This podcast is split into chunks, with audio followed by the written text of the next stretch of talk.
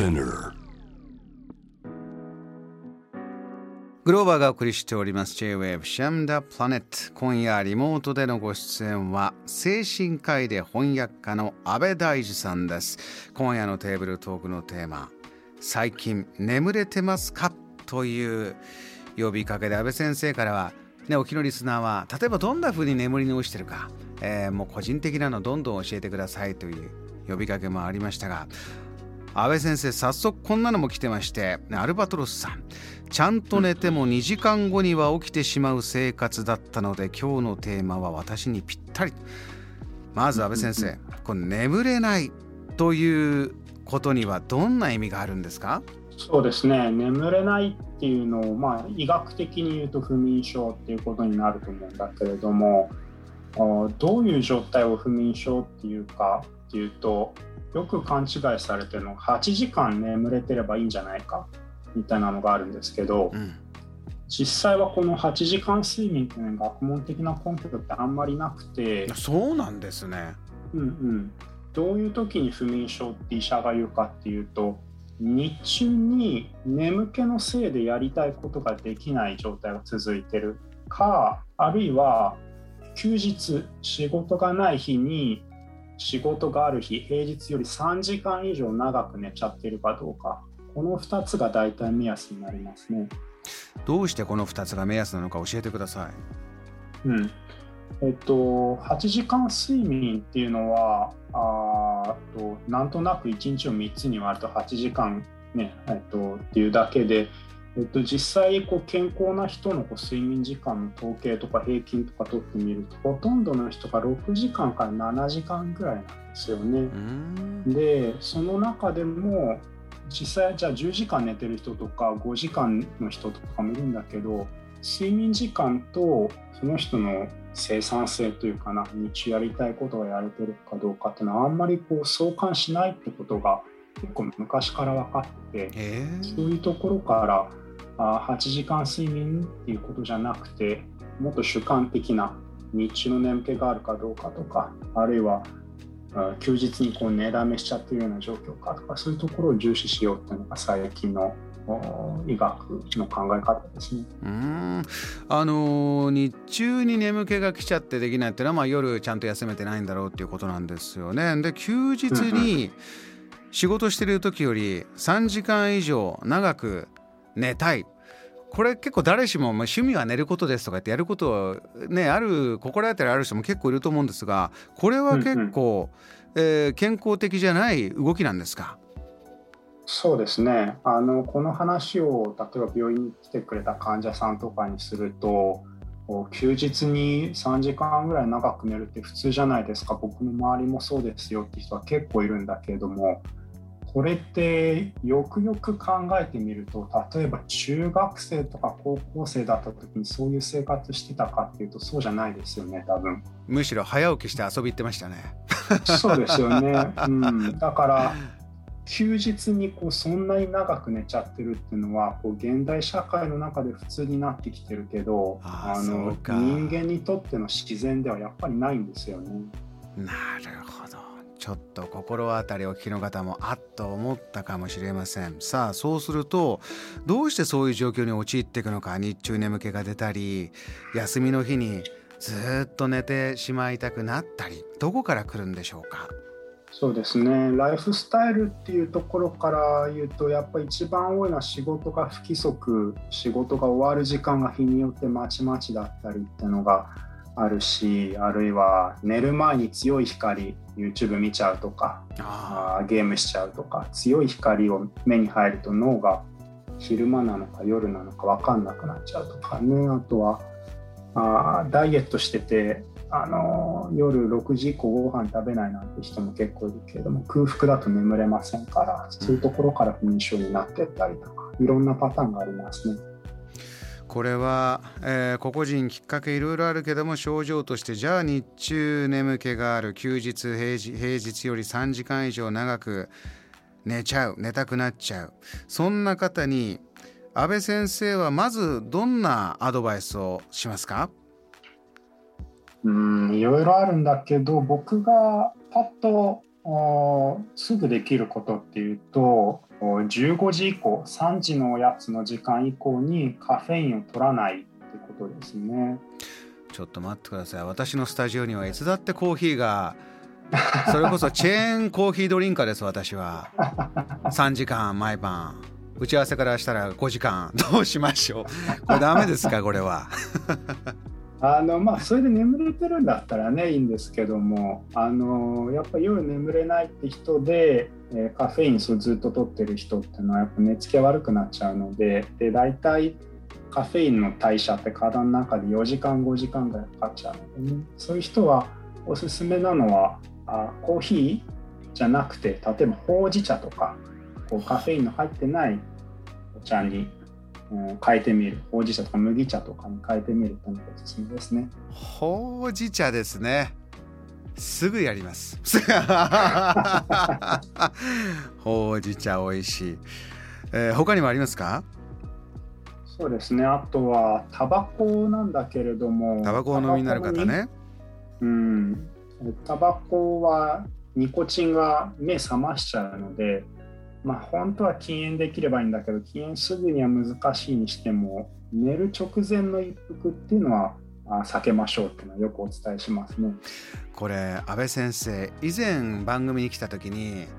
寝酒ってのがよくなんだってお話何かのね流れでおっしゃったけどあありましたね。ねお酒飲むタバコ飲むこれ同じですか？寝酒寝タバコ。これは本当によくない？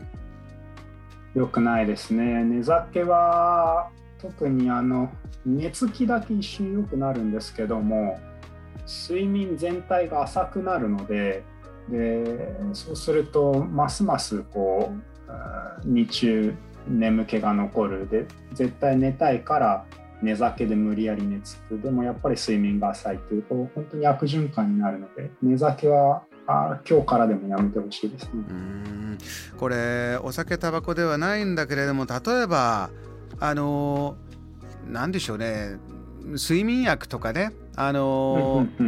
ちょっとドラッグストアで気軽に買えるようなのあるじゃないですか。はいはい。ああいうものっていうのは安倍先生どういうふうにご覧になってますか？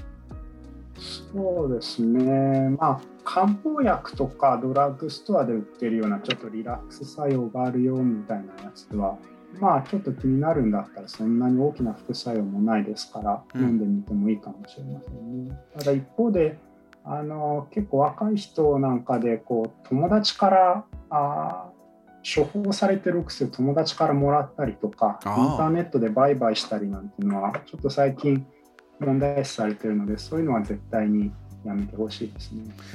あの眠れないということをきっかけに例えば安倍先生のところにいらした患者さん。いや実は他のところにつながってるとか、はい、それをきっかけに別の病気が分かるとかそういったこともあるんでしょうか？そうですね。あんまり数としては多くないんですけれども体の病気例えば甲状腺の病気喉のところですね。甲状腺の病気とかがあってそれで、えー、っと眠れなくなってそれが本当の原因は不眠症そのものっていうよりも他の体の病気が原因で不眠症になってたみたいな人、まあ、たまにいますね。うん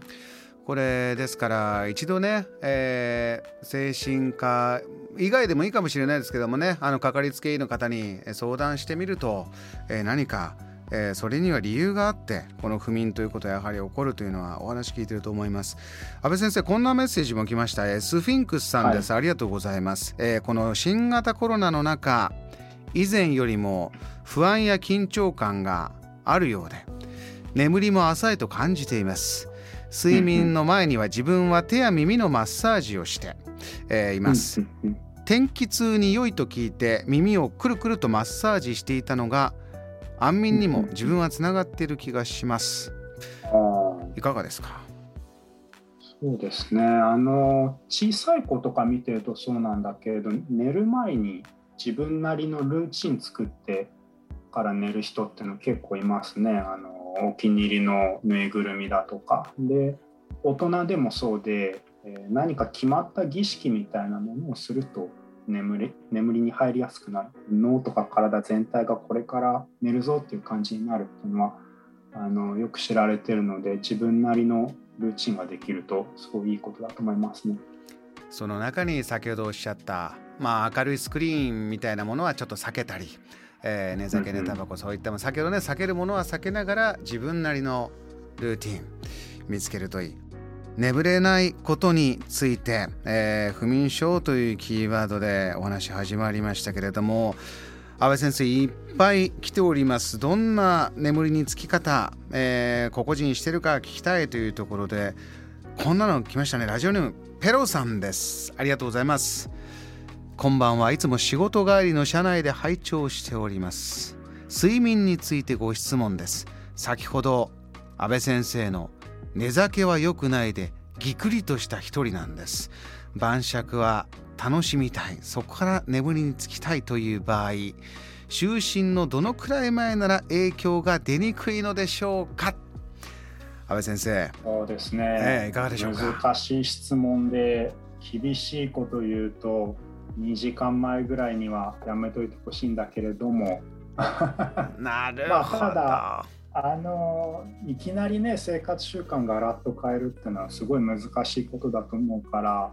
あの寝る前にクイッと1杯っていうのがあ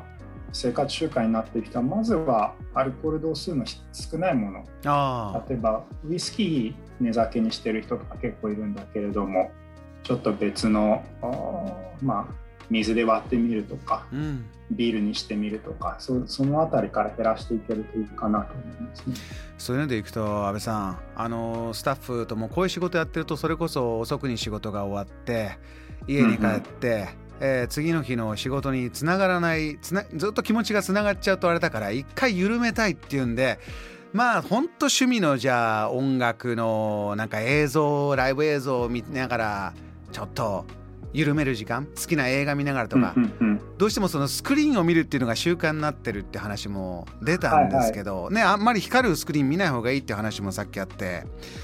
そういうじゃあお酒はちょっと度数弱まると話ありましたけどそう緩める時間で言うと、うん、ちょっとグラデーションするならどういう作戦がありますか？そうですね。まあ映画とか見る人って結構いるんだけど意外と知られてないのがあのナイトモード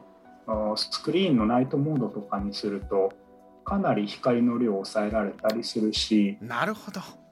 うんうん、あと結構自分で調整もできるから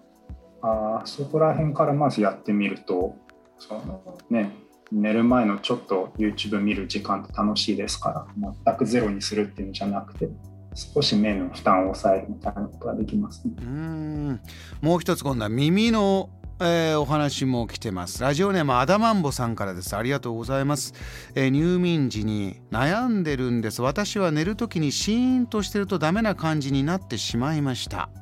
以前はメディテーション音楽とか静かなクラシックとかを聴きながら眠りに入っていたんですが最近は音楽ではないものの方が良くなってしまいました。例えば、えー、365日やってるような深夜放送を聞きながらベッドに入るといつの間にか眠って同じ放送のエンディングで朝目覚める。あとは ポッドキャスト。えー、ジャム・ザ・ワールドのアップクロスも今ポッドキャストですがそれを聞きながら寝たりするとちょくちょく目が覚めながらあ青木さんの声だなとかぼんやり聞いてるようで聞いてないようで寝てるようで、えー、タイマーをかければ良いような気もしますがタイマー切れても起きてたら嫌だしこんなことを考えながら過ごしてるんです。これ良くないんでしょうが良くない感じはするんです。悩みの中の方から安倍先生メールが来ました。いかがでしょう？そうね。確かに真っ暗とか無音とかが苦手って人はいますね。小さい子でもいますけどね、うん、まあでもそれでなんとか言ってるんだったら無理に理想的な睡眠みたいのを求めなくてもいいんじゃないかなと思いますけどね。あのプレッシャーに感じることはなくて最初おっしゃってましたね。昼間にやりたいことができないぐらいの眠気が来てるかどうか、うんうんうんえー、休日にぐっと3時間以上寝たくなっちゃう寝だめしたくなっちゃうかどうか。ここなんだということでしたが最後にまあ他にも本当紹介しきれないぐらいいっぱい来てます。最後メッセージリスナーにありますか安倍先生。そうですね。睡眠っていうと最初にも言ったけれどもこう一度気にしだすとね自分が眠れてるのかとか睡眠が浅いんじゃないかとかってどんどん気になって悪循環になっちゃうんだけれどもあまあ中学生とか高校生の時とか何も考えないでも眠れたものだし人間はほっとくと眠るようにできてるので、えー、いろいろ言ったけれども、はい、まあ、あんまり深く考えずにねお布団に入ってもらえればいいかなと思います。いや最後にそういう声がけがあるというのがとてもありがたいです。素直に素直な気持ちをもう一度取り戻しました、えー、安倍大地さん今夜リモートで診察していただきました。ありがとうございました。またぜひご登場ください。ありがとうございます。JAM The Planet